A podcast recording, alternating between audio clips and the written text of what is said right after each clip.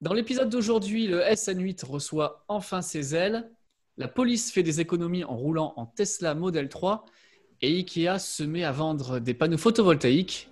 Bienvenue dans le monde d'Elon.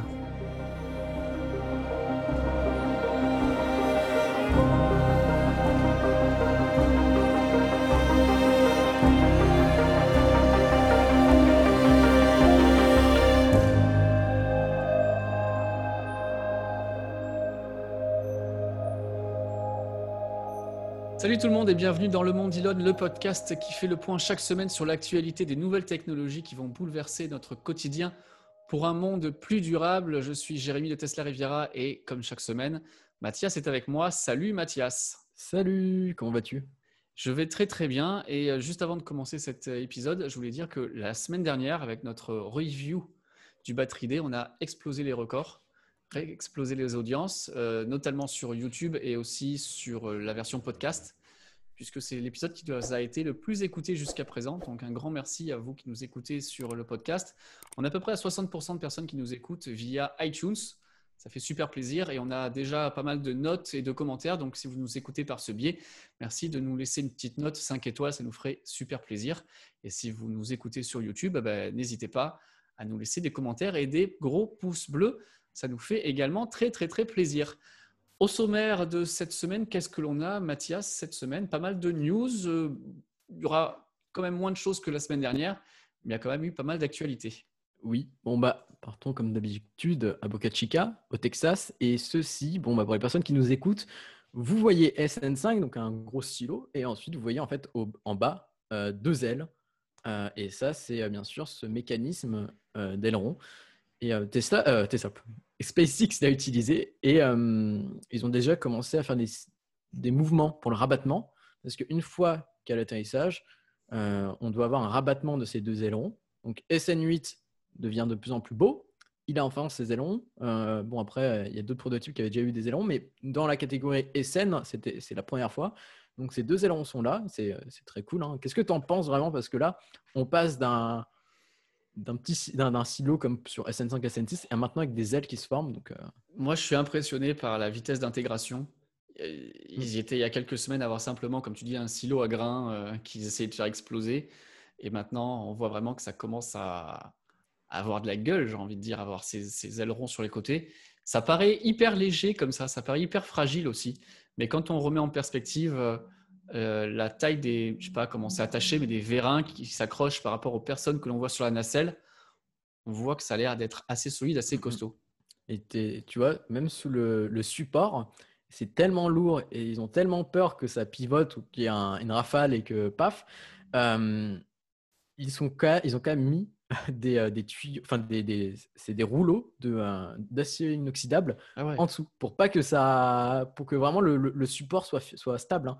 Parce que c'est vrai que quand même euh, SN8 c'est immense. Hein. Bon là, là il faut le voir, mais une personne à côté de SN8, moi perso j'aimerais pas trop me le prendre, mais bon. Ça, ça, fait une trentaine de mètres de haut si je me trompe pas là pour mmh, l'instant. Mmh. oui pour l'instant c'est une trentaine de mètres.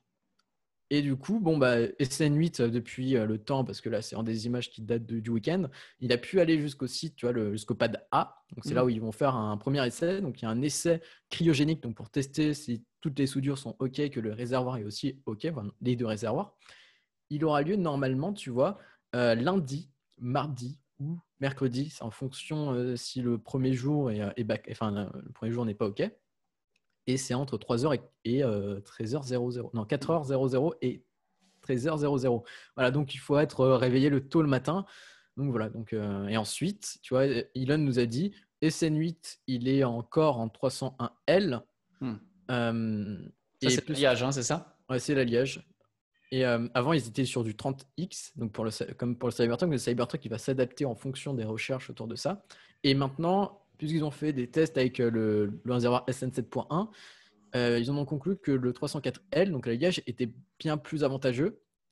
Et euh, bien, du coup, le réservoir était plus résistant. Donc, l'intégration en 304L va quasiment être à 99,9%. Il y aura une petite partie de 301L. La plus grosse partie, ça sera du 304L. Donc, le travail et toutes les datas qu'ils ont, ont récoltées, toutes les données, servent vraiment à, beaucoup de choses. Hmm. Et puis, tu vois, la dernière fois, je t'avais parlé un petit peu qu'il y avait des battery packs sur, exact. sur, sur les, les, prototypes. Et là, on voit un battery pack, enfin même deux, je pense. C'est assez massif. donc, de S et X. Donc, SX, voilà. Donc, et ça, ces batteries vont servir à faire activer les volets, hein, c'est ça? C'est ça, activer les volets, mais aussi ils, sont, ils vont tester avec tu vois, SN8, ils vont tester parce que au départ, pour les RCS, donc les, les rétropropulseurs entre guillemets, pour, pour, la redirection, ils marchaient, ils fonctionnaient avec de l'oxygène liquide, et maintenant ils doivent avoir un procédé avec le méthane, avec la combustion, pour ensuite les faire tourner en fait. Donc ils doivent vraiment avoir ce, nouveau process mis en place. Mais, mais ce battery pack est là et pour faire vraiment ce, rôle-là. Mais après, le battery pack a aussi d'autres fonctions avec les capteurs. Donc, c'est vraiment très large. J'avais dit que SN5 et SN6 étaient mis dans le high bay, donc le grand, le grand hangar. Et maintenant, ils sont sortis. Alors, on ne sait pas pourquoi, vont, s'ils vont les démanteler, récupérer des pièces ou autre ou même, euh, je ne sais pas, être update, avoir une mise à jour autour de cela, ça m'étonnerait. Mais en tout cas, on sait que le AEB progresse et tu vois que le, toit, la structure est euh, terminé. Et que maintenant, est-ce qu'ils veulent avoir plus d'accès à l'intérieur pour euh, faire, faire les, les faces Alors, la face arrière est terminée à 100%. Il reste juste la face euh, droite, il me semble, à, terminer, et ensuite le toit. Donc l'AIB progresse. La semaine dernière, je te parlais de Super Heavy, donc l'apparition de, pièces de Super Heavy. On avait vu le dôme commun, où j'avais expliqué que le dôme commun, c'était la liaison entre le réservoir de méthane et le réservoir d'oxygène liquide. Et maintenant, ils ont trouvé les personnes qui sont sur place ont pris en photo la quatrième section du réservoir euh, d'oxygène liquide. Donc, euh, c'est celui qui s'affiche, euh, qui est sur l'écran. Donc, c'est vraiment une section métallique, hein, c'est un anneau et qui vont emboîter par la suite. Donc, Super Heavy qui commence à, se montrer. Et en parlant de Super Heavy, tu vois, le pad orbital, je parlais du pad orbital, des piliers. Et ils, sont, ils ont coulé, bah, là l'image un petit peu vieillotte, mais ils ont coulé le, béton. et maintenant, bah, ils sont en train d'attendre que ça sèche. Et à gauche de, de l'écran, euh, on voit en fait un design futur, donc un concept art de, ce que serait le, pas de tir de Super Heavy plus Starship. Donc euh, on a vraiment ce, socle vers le pas. Et puis euh, toujours cette énorme tour avec l'ascenseur pour monter quand ça sera habité ou pour même, mettre l'intégration verticale par exemple. Mais le plus important, c'est de voir tu les, bras, tu vois, les, les, les, bras qui maintiennent Super Heavy. La tour, elle fait combien? 150 mètres de haut, même plus? Ouais, plus, plus, parce que. Euh, plus, hein, parce qu'il y a le, pad déjà qui doit faire euh, pas loin de 20 et quelques mètres, mm, plus euh, la le, le, le, booster, plus le premier étage. Là, on est à 110 mètres, il me semble, de mémoire aussi, quelque chose comme ça. Mm, on voit que c'est encore plus grand, donc on est à quelque chose de 150, 160 mètres peut-être. Ouais, c'est vraiment c'est énorme. Hein. Et maintenant, j'ai hâte de voir cette petite tour qui va arriver, même si ça ne sera pas la priorité maintenant, parce que là, ils vont, du coup, ils vont, ils vont mettre la, plateforme, entre guillemets, parce qu'il y a un trou entre la plateforme, donc ils vont optimiser tout ça pour faire les premiers essais avec Super Heavy. Et puis en 2021, parce qu'il y a un, le lancement orbital, euh, un lancement orbital qui est prévu, bah, peut-être voir cette intégration de la tour plus tard qui arrivera dans, les prochains mois. Par exemple, il y a des personnes qui disent oui, mais euh, la tour, c'est énorme à faire, ça va mettre du temps.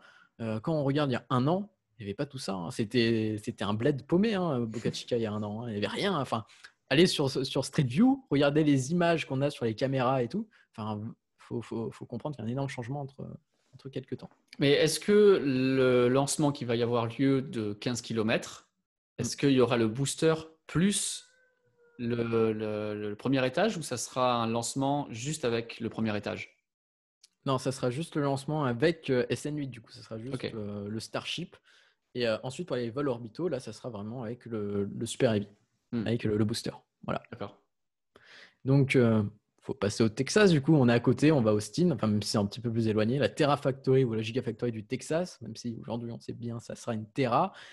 tu vois, la dernière fois, je te parlais du potentiel bâtiment de presse, parce qu'on avait eu des corrélations avec celui de Berlin, la fabrique de béton qui est en formation. Hmm. Donc voilà, ça avance pas mal autour d'Austin et autour du la, Terra Factory du Texas. Et tu as vu qu'ils ont racheté encore un terrain supplémentaire? Ouais, 2,5 km, il me semble. Hein. Ah ouais. Un truc comme ça. Bon, les gars, et, euh, et là, attends, mais ok, oui, ok, si vous voulez. Ça devient vraiment immense le domaine, la propriété là.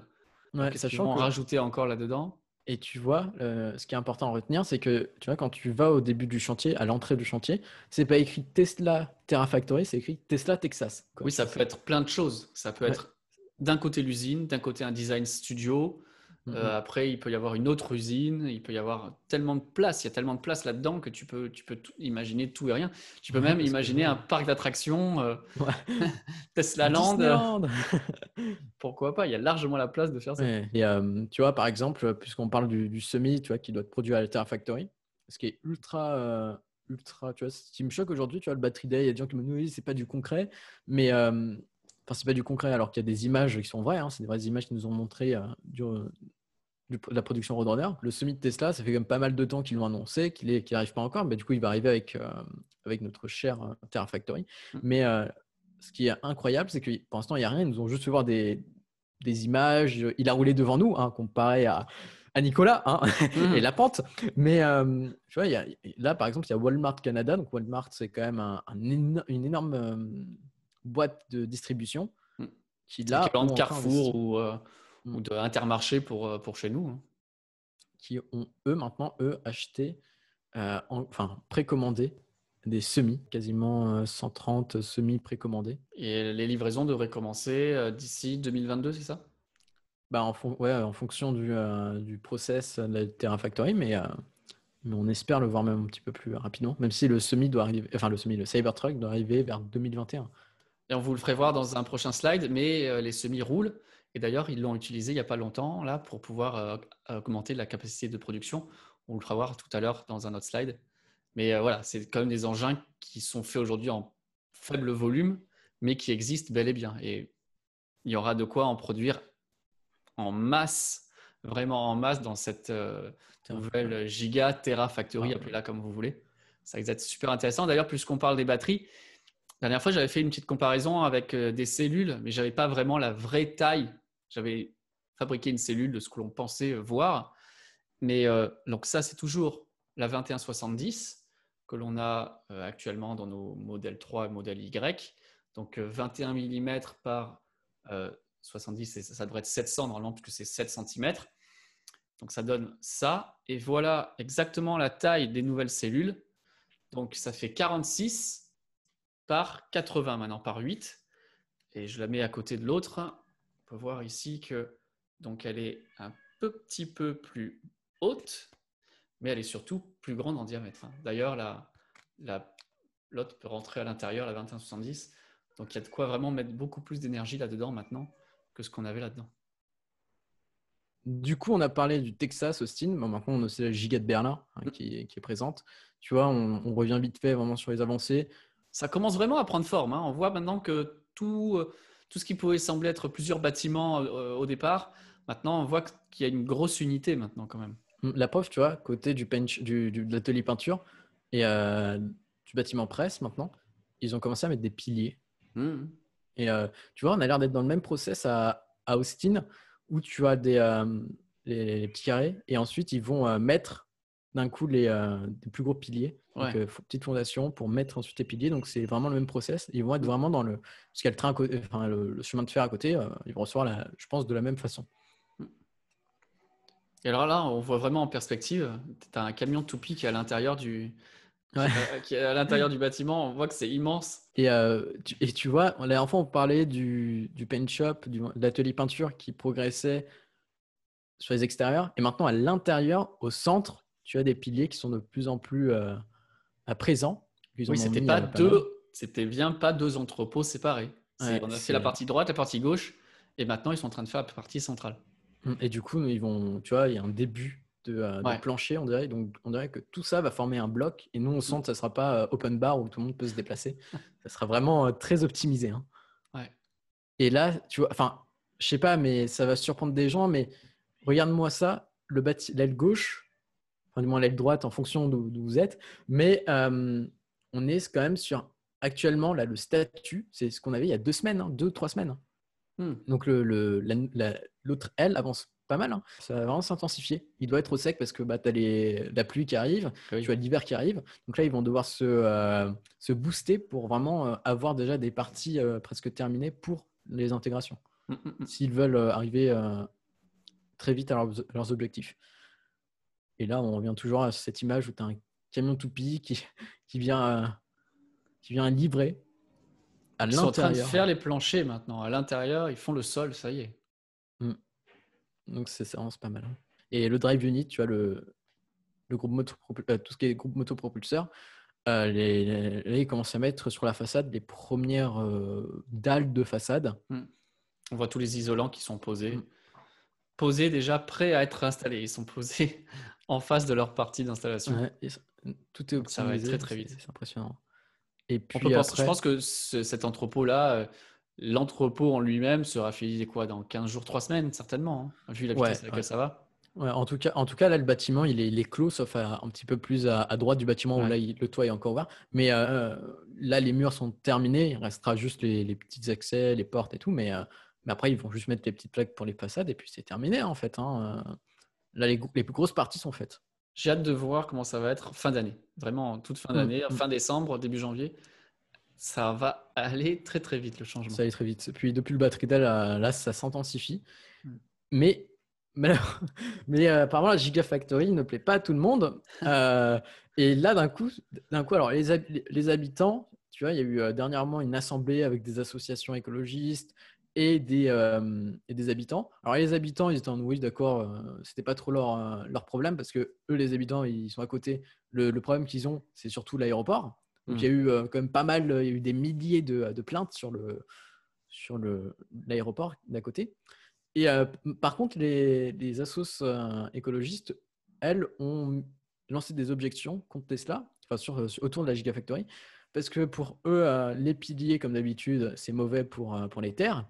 Euh, ils avaient déjà fait une demande sur ça, tu vois, et Tesla a dit bon, bah, on va réduire les piliers. Du coup, ils ont Mm. réadapté le plan déjà. Et maintenant, tu as euh, une autre objection sur le fait qu'il y ait une consommation d'eau. Et là, c'est vrai que ça peut être compliqué parce que a- l'accès à l'eau est compliqué là-bas. Et ils ont peur que Tesla aille pomper de l'eau dans les nappes phréatiques. Donc, il y a une objection à cela. Et là, c'est c'est là où Tesla va devoir peut-être passer au 4680 sur ce site parce que euh, la consommation d'eau sera moins importante que si on est sur une production de, euh, de 2170. Ouais, Voilà. parce qu'on est sûr maintenant qu'il va bien y avoir une partie de production des cellules, qui n'est toujours pas sur le plan d'ailleurs. Il va falloir quand même Mm. qu'ils nous disent où est-ce qu'ils vont les mettre et actualisent le plan, parce que pour l'instant, euh, on ne sait pas trop, même s'il y a de la place. Euh, donc, c'est ça, c'est quelle quantité d'eau la Gigafactory va avoir besoin, plus maintenant avec les cellules, plus aussi toutes les personnes qui vont venir habiter autour, parce que quand tu as une grosse entreprise qui arrive comme ça dans, dans, un, dans un endroit, dans une petite communauté, forcément, euh, il y a des gens qui vont s'installer, donc la- les besoins en eau vont s'accroître. Donc c'est un sujet un petit peu sensible. Il faut bien rappeler que Tesla n'a toujours pas reçu son permis définitif. Mhm. Donc arrive un moment, ils peuvent leur dire crac, on arrête tout. Et là, ça va être à eux de prendre en charge le démantèlement de tout. Il faudra tout casser, Mm, mm. tout remettre à l'identique. Donc c'est quand même un sacré coup de poker des équipes de Tesla pour, euh, sur cette Gigafactory de Berlin. C'était pas, c'est pas si gagné que ça pour eux. hein. Enfin, c'est c'est bête, mais là, euh, la Gigafactory de, de Tesla, ils vont employer pas mal de personnes hein, Ils avaient là, dit jusqu'à c'est- 40 000. Sur trois shifts. Donc, tu imagines qu'il y a beaucoup de personnes qui ont déjà postulé, qui sont en train de se visualiser dans leur job Hmm. et qui ont peut-être même quitté leur job pour se préparer à aller chez Tesla.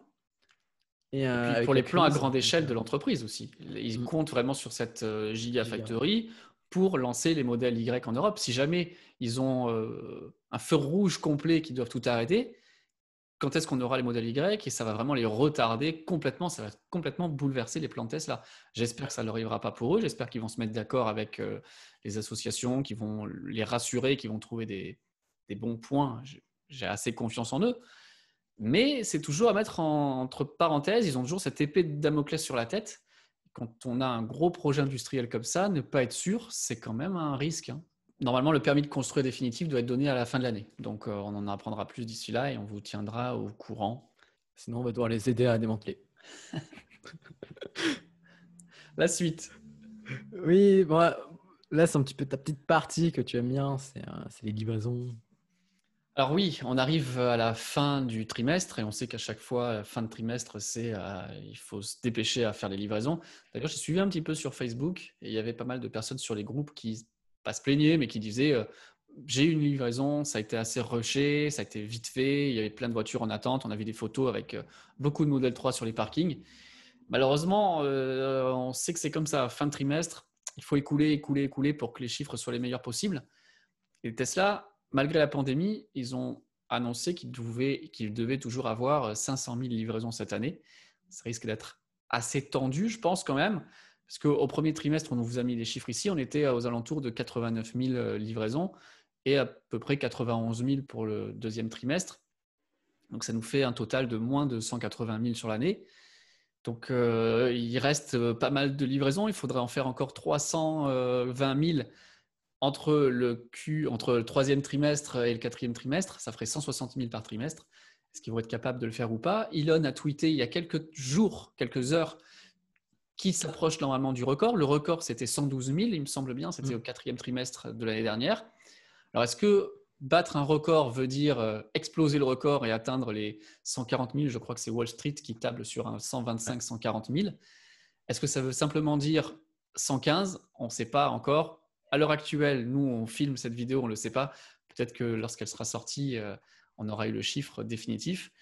Mais bon, voilà, c'est quand même euh, un, un assez gros challenge pour Tesla d'arriver à continuer à faire les 500 000. S'ils arrivent à 500 000 malgré la pandémie, moi je leur tire le chapeau. Comme d'habitude, à chaque fois, on a toujours un mail qui vient, qui fuite. Et, euh, enfin, qui, Petit mail d'encouragement. C'est encouragement. Et euh, la dernière fois, tu vois, le mail de Q2 qui avait fuité, c'était sur, autour du semi qui allait arriver en production. Hmm. C'était important. Et en parlant de semi, Fremont, ils sont euh, à la Fremont, oh, ils sont tellement débordés qu'on a un semi livrer les voitures électriques avec des camions électriques, moi, je trouve que c'est hyper classe. Et cette image-là qu'on voit, j'ai hâte de, que tous les camions de livraison Tesla et tous les camions de livraison tout court euh, soient électriques. Ça serait hyper joli. Et ce rouge mat, je le trouve très, très beau. Pour SpaceX aussi, ça va être un avantage pour le développement de Starship. Hein. avec mm. euh, des camions électriques pour les livraisons. Ils ont, la dernière fois, ils ont reçu encore des grues. Euh. ils ont besoin de ces camions. Tout le monde a besoin de ces camions électriques. Hein. Il y a d'autres façons de faire des économies ici aussi euh, avec les voitures, avec les Tesla Model 3, et ça c'est la police qui nous le rapporte. Donc une, la département de police dans l'Indiana qui a l'année dernière acheté une Model 3, ils l'ont customisée, regarde comme elle est belle. Mm. Et euh, ils comparent maintenant, un an plus tard, les coûts d'utilisation euh, par rapport à la Tesla Model 3 et à la Dodge Charger qu'ils ont normalement comme véhicule de police. Ce qui est super intéressant, juste en quelques chiffres, c'est que lorsqu'ils l'ont acheté, la Model 3 coûtait effectivement plus cher. On sait qu'une voiture électrique, ça coûte plus cher. Ça coûtait plus cher de 8333 dollars. Et sur un an, aux surprises, ils ont fait une économie de 6755 dollars. On n'a que du coût d'électricité, en fait, hein, de, la, mhm. recharge. Il y a zéro coût de maintenance. Donc, ils sont par mois euh, aux alentours de 50, 40, 50. En décembre, ils ont consommé plus d'électricité parce que forcément, il fait plus froid. Le chargeur Certainement, ils ont dû chauffer plus euh, l'habitacle. Donc, on a 125 dollars en décembre. Et sinon, on a vraiment des tarifs qui sont hyper, euh, hyper bas comparés à l'essence où ils étaient aux alentours à chaque fois de 400, 300, 400 dollars d'essence. Qu'est-ce que tu en penses? Bah, moi, ce qui me fait rire, c'est que maintenance euh, sur un Dodger, tu as de la maintenance. Tesla, Model 3, maintenance. Ah, euh, non, pas, pour l'instant, pas encore. En avril, ils en ont eu pour 2000 dollars de maintenance. Alors, je ne sais pas ce qui s'est passé. 2000 dollars rien qu'en un mois. Oui, c'est bizarre. Hein. Et euh, après, as, tu vois, tu as, la ligne huile qui n'y est pas du tout présente sur la Tesla Model 3. Ouais. Et ça fait quand même 37, 38, 38, 37, 37 encore, 37. Ça fait pas mal de, de budget encore à attribuer. Donc, euh, voilà. Oui, il faut bien que, que, que, comprenne bien ce que j'ai dit. D'un côté, euh, le charger, il y a eu 7580 euh, dollars de frais annexes sur la voiture. La Model 3, il n'y a eu que 825. Et c'est que de l'électricité.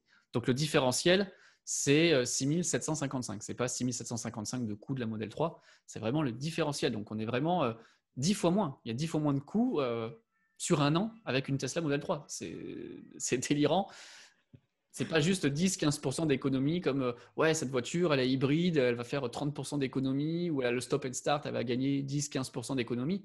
Là non, on divise quasiment par 10 les coûts d'utilisation. Et pourquoi c'est super important pour les voitures de police d'avoir ce genre de, de voiture électrique? C'est que les voitures de police, elles sont souvent à l'arrêt, mais avec le moteur en route. Les policiers, ils sont là, ils attendent toute la journée de faire passer les infractions, des choses comme ça ils font de la surveillance, de la patrouille. Donc, s'ils sont à l'arrêt, ils ont quand même le chauffage qui tourne, ils ont le moteur qui tourne. Et tout ça, ça consomme énormément d'énergie. Maintenant, s'il y a des policiers qui sont en patrouille quelque part avec une modèle 3, ils se garent, ils ont le chauffage, ils ont les, les, sièges chauffants s'ils veulent, ils ont tout l'informatique à l'intérieur qui tourne dans la voiture, mais le moteur est à l'arrêt, ça consomme quasiment rien. Donc c'est pour ça qu'on a des chiffres vraiment super, euh, super bas. Ça touche au portefeuille. Quand ça touche à l'environnement, on s'en fiche. Quand ça touche au portefeuille, c'est là que ça devient vraiment important. Et je pense que beaucoup de, personnes ou de, de police ou d'autres euh, seront vraiment impactés par ce genre de chiffres et verront ça d'un très bon oeil. Hein.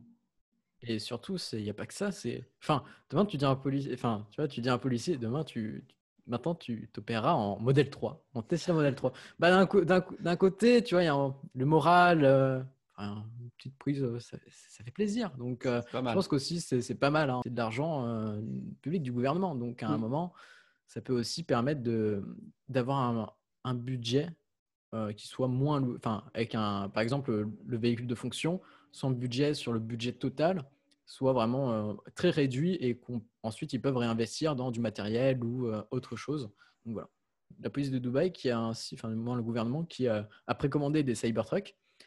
Et euh, là, on a plusieurs dizaines qui sont très très intéressants autour de véhicules de fonction du pick-up du coup pour la police et même les pompiers. là, les pompiers, la, la, patrouille aux frontières aussi. Et tu vois, j'aime vraiment bien la, la photo qu'on a en bas euh, à droite, où la partie arrière du Cybertruck finalement sert de signalisation, signalétique. C'est quelque chose qui pourrait être demandé à Tesla et qui pourrait être intégré comme euh, un package euh, police. Ça va vraiment bien se vendre, ce, Cybertruck, pour les secours, pour la police, avec les quatre roues motrices, peuvent passer partout. Puis, tu vois, les, les zones désertiques où il y a du sable, de la terre, c'est pas très c'est pas très bon non plus pour la mécanique. Et mmh. là, avec euh, l'électrique, même l'acier inoxydable, le, le, sable, les parties, ces, la poussière n'a moins, a moins d'impact. Et à mon avis, lorsque les patrouilles de police auront ces, ces, véhicules, le delta sera encore plus important par rapport à, à, une berline. La modèle 3 et là le Dodge Charger. Et quand tu vas comparer ça avec un F-150 ou autre qui consomment encore plus, qui sont encore plus sujets aux pannes, là le delta va être encore plus important. Alors, on parlait des Cybertrucks. C'est bien beau d'avoir des Cybertrucks, mais il va falloir aussi les charger. L'interrogation qu'il y avait jusqu'à présent, c'est comment on fait pour charger son Cybertruck dans une place assez restreinte qui sont consacrées aujourd'hui au modèle 3 ou même au OS ou au X Eh bien, on a des informations. Apparemment, Tesla prépare des superchargeurs à taille pour des Cybertrucks et aussi pour permettre de pouvoir faire tracter. Il y a quelques, superchargeurs qui sont déjà équipés de places comme ça où les, les stèles sont placées pour pouvoir accéder avec, euh, avec une remorque. Mais là, on voit ce superchargeur à Pasadena qui est en construction, qui devrait avoir une vingtaine de bornes euh, superchargeurs, dont 6 pour les Cybertrucks. On voit tout simplement, elles seront plus larges, peut-être un peu plus longues aussi. Donc il y aura peut-être des superchargeurs dédiés maintenant à chaque véhicule. Il y aura aussi les méga chargeurs pour euh, les semi-remorques. Et peut-être que Tesla va aussi euh, proposer des superchargeurs différents selon les véhicules. Après, tu vois, par exemple, le, semi, euh, l'autonomie est quand même très intéressante. Et je pense qu'en moyenne, en tout cas sur l'échelle nationale de la France, je pense pas qu'il y aurait vraiment besoin des moments tu vois, de charger, de s'arrêter. Ou du moins, ils vont devoir proposer aussi une offre aux entreprises, tu vois, d'installer vraiment euh, des bornes pour chaque point de logistique avoir de quoi charger vraiment le, semi euh, très rapidement. Effectivement, on peut penser les endroits comme Ringis, les marchés euh, internationaux, euh, les, plateformes logistiques d'Amazon par exemple. Là, on peut imaginer, le camion arrive, il se branche, le temps de charger, décharger, il charge avec un méga chargeur et il sera prêt à repartir. On aura des news aussi très bientôt, on en reparlera dans le podcast. On reste sur la recharge avec des choses qui me plaisent vraiment bien, moi. Je ne sais pas ce que tu en penses, je trouve ça hyper mignon. Inside Divise, ils nous font voir vraiment cette plateforme de, charge, de, chargement avec euh, sur le toit en fait des panneaux solaires. Mm. ça, c'est incroyable. C'est tu produis et tu recharges. Euh, ouais, c'est Electrify America qui lance ça. Alors, c'est pas de la recharge rapide, c'est de la charge euh, level 2. c'est une recharge qui va aller jusqu'à 3, 3 kW 5 donc, ce n'est pas très, très, très rapide, mais bon, on n'a pas toujours besoin de charger hyper rapidement. C'est vrai que l'intérêt, c'est de pouvoir charger directement avec le soleil. Et ce que tu vois là, non seulement il y a les panneaux solaires, mais c'est un tracker solaire. Donc, il va Mm. se déplacer au fur et à mesure euh, de la journée. Et euh, on a une puissance de 4,28 kW et une batterie de 32 kWh. Donc, à peu près ce qu'on a sur euh, les lifts de deuxième génération. On pourra charger deux voitures en simultané. Canada, au Québec plus précisément, ils avaient un objectif d'atteindre euh, tous les sites, tous les parcs publics, les grands parcs nationaux, d'avoir euh, la possibilité de charger. Et Tesla avait envoyé pas mal de, de, de- de bornes à domicile là, Ouais. Euh, pour, euh, pour aider le Canada, donc aussi pour avoir quelques petites. euh, c'est de la relation. Mais tu vois, je peux voir ce, ce principe aussi sur ces petits parcs nationaux où, euh, où tu restes euh, une journée, une demi-journée. Ouais. Ensuite, tu repars. Donc, ça fait le travail en fait. Hein. Euh, C'est pas du. euh, du, euh, je suis sur l'autoroute, vite, vite, je dois recharger pour repartir. Non, c'est un moment calme, zen. Je recharge et je me balade et euh, je regarde les enfants jouer sur le toboggan par exemple. Et, euh, Ouais, complètement. C'est des aires familiales où on sait qu'on va rester un petit moment. Là, Electrify America disent qu'il va y en avoir encore 22 supplémentaires d'installés. Donc moi, je trouve que c'est bien. Et il en faut pour tous les goûts. Il en faut. Au plus il y aura de bornes, au mieux ce sera de toute façon. Et ça, ce sont des bornes vraiment 100% écolo puisque bah, on produit et on consomme directement. Quoi de mieux? Quoi de mieux? Quoi de mieux? La suite. On reste toujours dans la recharge avec euh, le groupe Total qui reprend le réseau de recharge londonien du groupe Bolloré.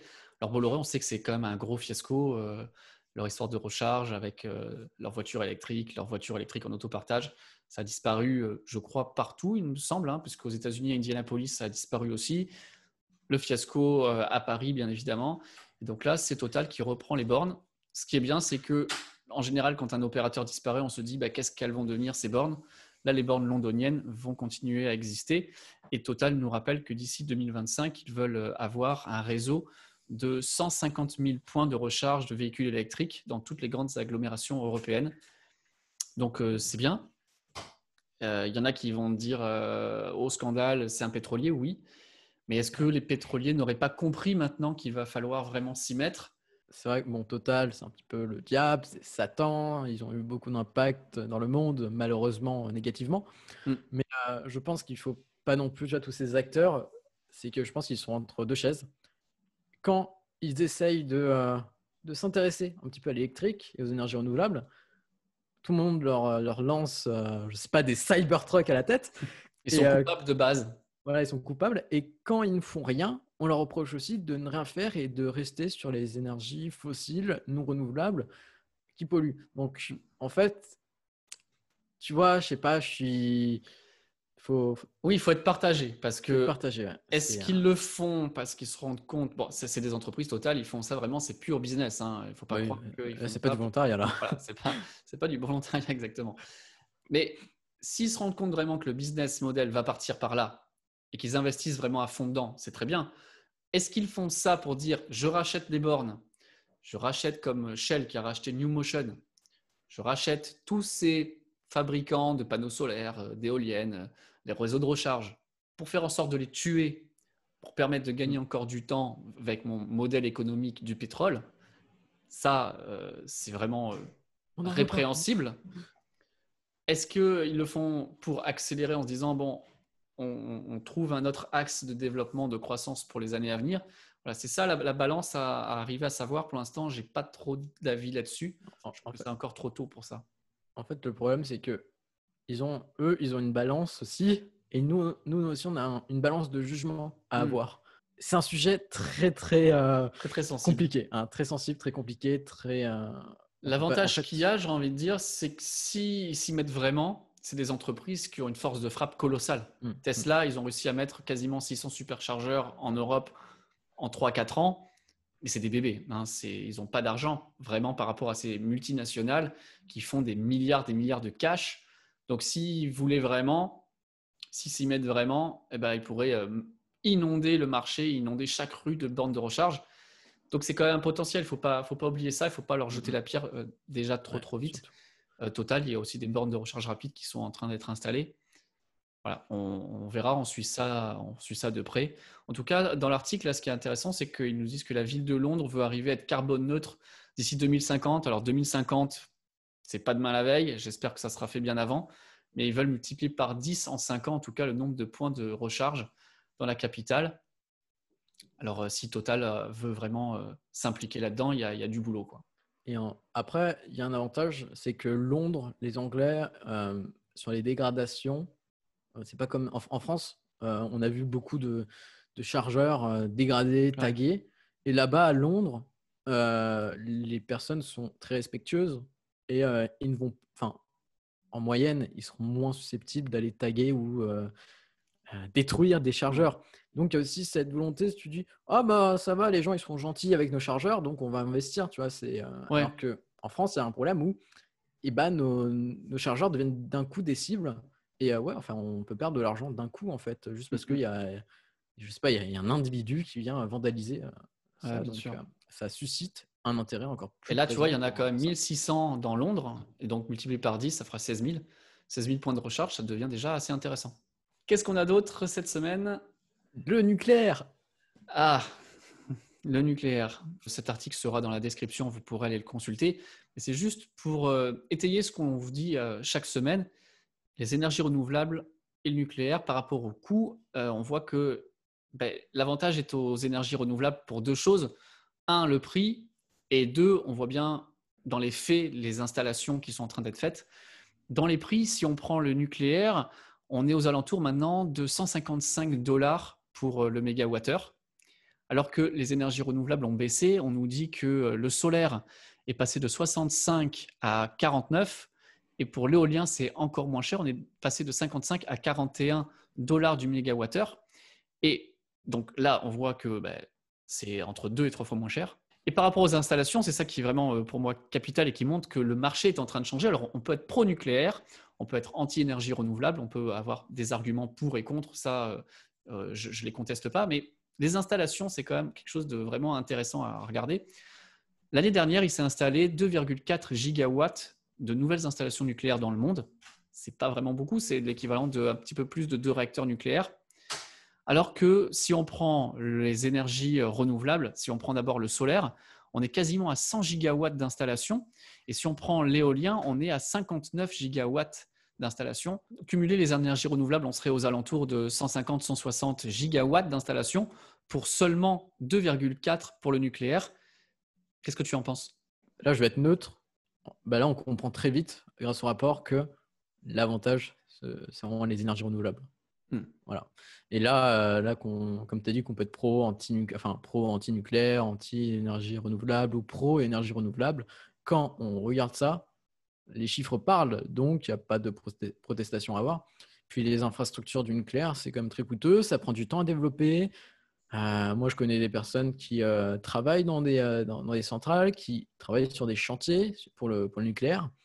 c'est plusieurs des années qui, c'est pas des projets quand ils doivent faire des infrastructures qui a duré un an. C'est pas une gigafactory hein, le, le, mmh. chantier. C'est dure plusieurs années. Alors que tu vois, par exemple, la mise en place de l'éolien, du solaire, en quelques mois, c'est fait. C'est plus rapidement. On a vu Hansdale, là, à chaque fois, à chaque podcast, on parle de la grande batterie, de la réserve de Hansdale. Euh, Neoen continue encore sur leurs autres projets. Ils arrivent à montrer qu'on peut aller très rapidement dans ce développement-là. Et là, on a un autre point de vue où a quelque chose de moins efficace, qui prend plus de temps à développer. Donc, on a vraiment cette balance où la balance énergie renouvelable, d'un coup, est bien hmm. plus lourde est bien plus euh, importante et intéressante, je trouve.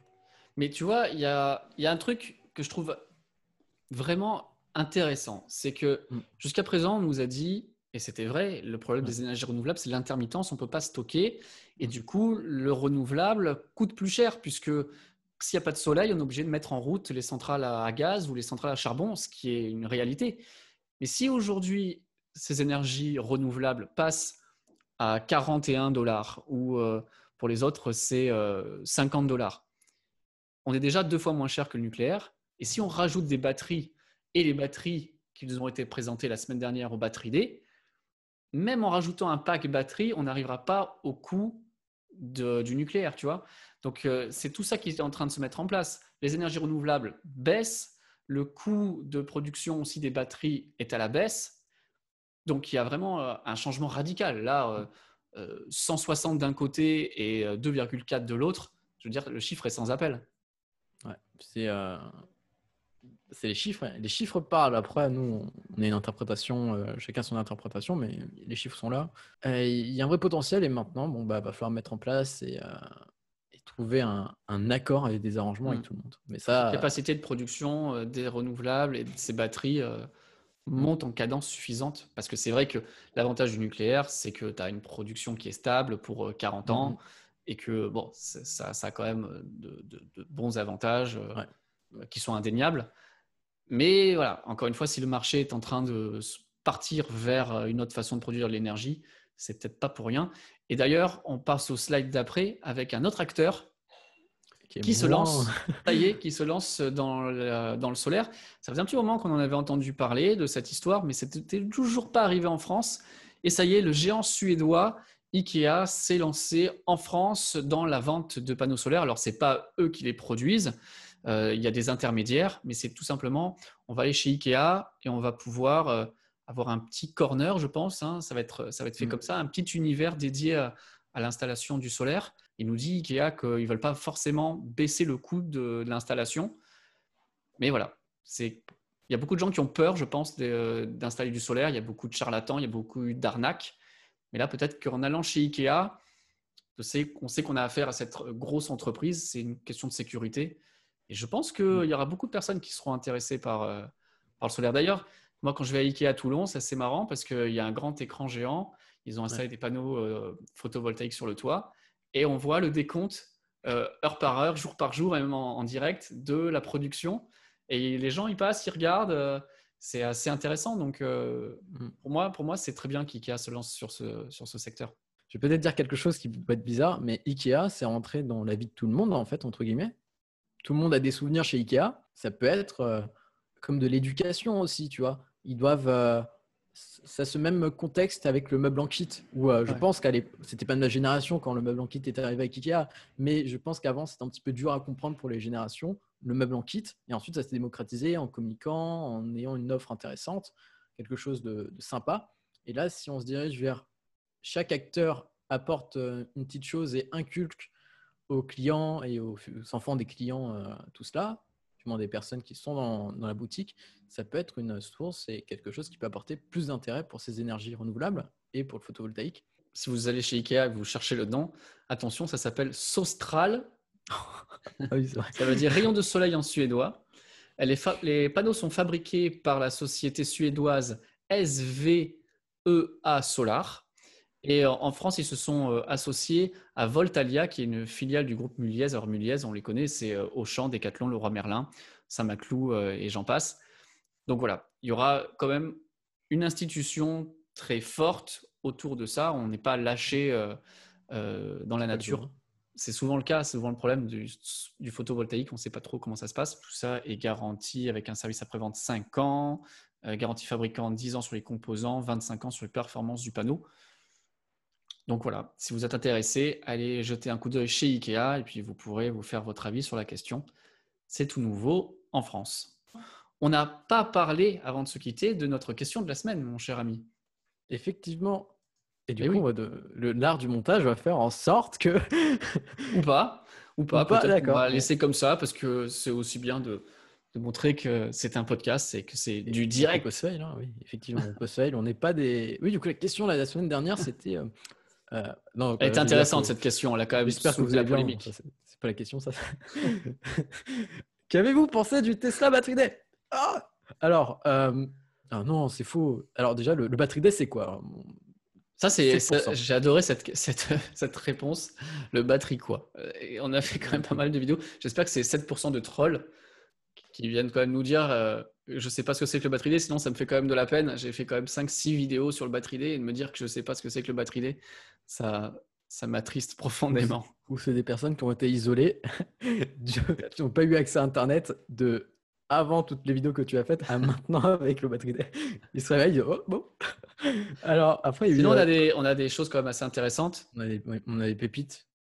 Euh, Tesla va bientôt, être- va bientôt faire faillite à cause du- de la concurrence. J'ai cru co- coronavirus, j'ai pas compris. À cause de la concurrence, 1%.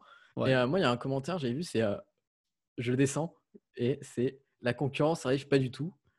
Euh, voilà. La concurrence n'arrive pas du tout. Vous jouez à quoi les gens qui parlent de la concurrence Moi, ça m'a fait rire. C'est vrai. Donc oui, c'est vrai, quelle concurrence? Alors après, maintenant, il faut comprendre si les gens pensent... C'est bon.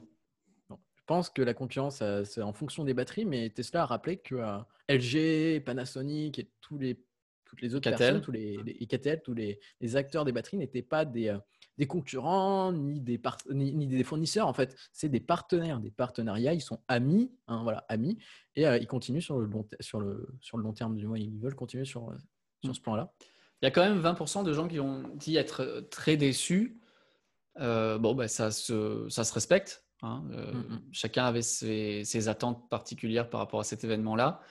On a euh, donc quasiment 30%, 29% qui disent euh, intéressant, mais attention à la concurrence. Donc voilà, est-ce que c'est la concurrence, comme tu disais, dans la production des batteries avec l'innovation? Peut-être aussi qui parle de, des batteries solides qui arrivent bientôt, des nouvelles batteries graphène, tout ça. Est-ce que c'est cette concurrence-là, la 44% qui a dit très intéressant, Tesla maintenant est euh, irrattrapable?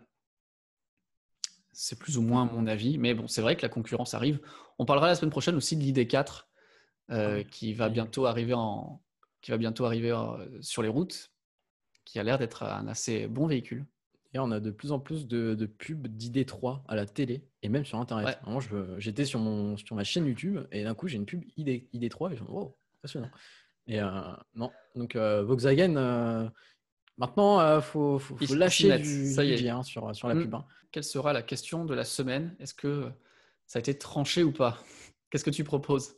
Bah, moi, vraiment, j'ai envie de savoir si, d'après euh, vous, d'après les personnes qui, qui nous écoutent, pensez-vous que Tesla va, va réussir à terminer la Gigafactory, du moins avoir vraiment les- le permis final, ou Tesla euh, va subir des retards qui vont vraiment euh, augmenter le délai de livraison entre guillemets de la, de la factory de plusieurs mois, plusieurs années, ou Tesla va devoir démanteler la Gigafactory, les débuts, et Ah, nous, on va devoir les aider. non, non, voilà, donc... euh, et du coup, on discutera Voilà. euh, Hungry Lovely pour mettre des parpaings. Exactement. Exactement. Et euh, sur quoi tu travailles, mon cher euh, Mathias, avec ta nouvelle euh, webcam que j'apprécie tout particulièrement cette semaine? Qu'est-ce que tu nous prépares de beau? Bah déjà, euh, bah je t'ai dit la dernière fois qu'on avait dépassé les 1000 abonnés, c'est incroyable déjà. Ah, J'ai vu mi- plus de qui, euh, 1600. plus de 1600 et un énorme growth. On a, on a growth hacké, comme disent les US à YouTube. Non, c'est très intéressant. Merci aux personnes qui se sont abonnées bah, depuis le podcast, depuis la chaîne. Donc, c'est merci à vous. Et sinon, bah, actuellement, je suis en train de, de travailler. Donc, tu sais qu'il y a Crew One, donc le, le nouveau vol habité de SpaceX qui arrive. Donc, il y aura un live en fin octobre. Ouais. Euh, on a- j'ai aussi fait une vidéo sur un récap des usines et j'ai appliqué le modèle du Battery Day et de toutes les choses qu'on, toutes les ressources qu'on avait autour des Gigafactory et de la Terrafactory du Texas dans ces usines. Donc, une vidéo qui a, qui a fait un petit peu de polémique, mais euh, c'est très intéressant. C'est bien de jouer avec le feu. Et euh, je pense que c'est très intéressant d'avoir un, un point de vue qui peut être euh, viable dans le futur. En tout cas, voilà, c'est mes projets. Et puis à chaque fois, on- je reviens par exemple la semaine prochaine sur une vidéo sur la modèle S, où on va parler de, de la Plaid, Plaid, et, et de sa concurrente, la Lucid Air, qui euh, n'est plus trop concurrente du coup maintenant. Ok, bon ben voilà, c'était un épisode encore assez complet. Merci à tout le monde de nous avoir écoutés. Encore une fois, un pouce en l'air, ça nous ferait plaisir. Abonnez-vous à la chaîne, à nos chaînes si c'est pas déjà fait. Et donc on se retrouve donc la semaine prochaine pour de nouvelles aventures et de nouveaux épisodes du monde d'Elon. On vous laisse, c'était l'épisode 7. Bye bye tout le monde. Ciao